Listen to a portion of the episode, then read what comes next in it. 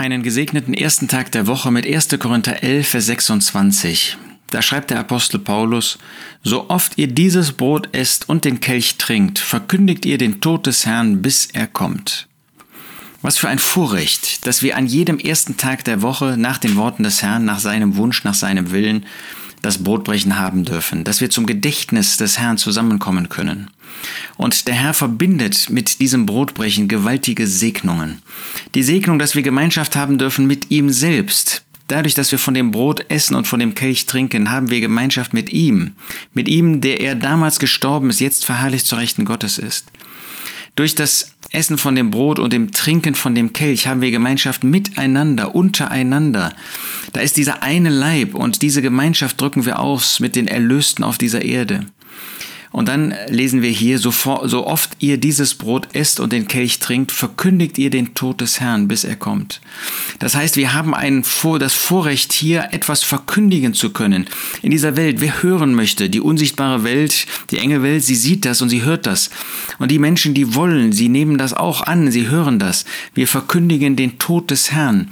Wir sagen, dass er gestorben ist, dass er gekommen ist auf diese Erde, um zu sterben, um zu leiden und zu sterben. Was für ein gewaltiges Werk Werk hat er dort vollbracht auf Golgatha.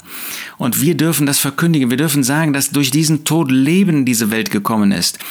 Wir verkündigen, dass er gestorben ist, dass das ähm, Realität ist, dass das nicht irgendwie ein Hirngespinst von irgendwelchen religiösen Juden war, ähm, die sich auf die Seite des äh, Messias, dieses Jesus von Nazareth geschlagen haben. Nein, er ist wirklich gestorben. Und wir verkündigen diesen Tod, bis er kommt. Er wird wiederkommen. Und dann werden wir ihn sehen, wie er ist. Dann werden wir äh, dieses Gedächtnis mal nicht mehr brauchen. Wir werden ihn sehen, wir werden bei ihm sein. Was für ein Wunder, eine wunderbare Hoffnung. Aber diejenigen, die von dem Brot essen und von dem Kelch trinken, die dieses Gedächtnis mal einnehmen, die diesen Wunsch haben, dem Willen des Herrn, diesem Testament, seinem Wunsch zu folgen, die haben dieses Vorrecht auch zu verkündigen. Wenn du das noch nicht tust, weil du Angst hast, irgendwie den, den geistlich-moralischen Anforderungen, die Gottes Wort damit verbindet, nicht zu genügen, dann hast du dieses Vorrecht nicht.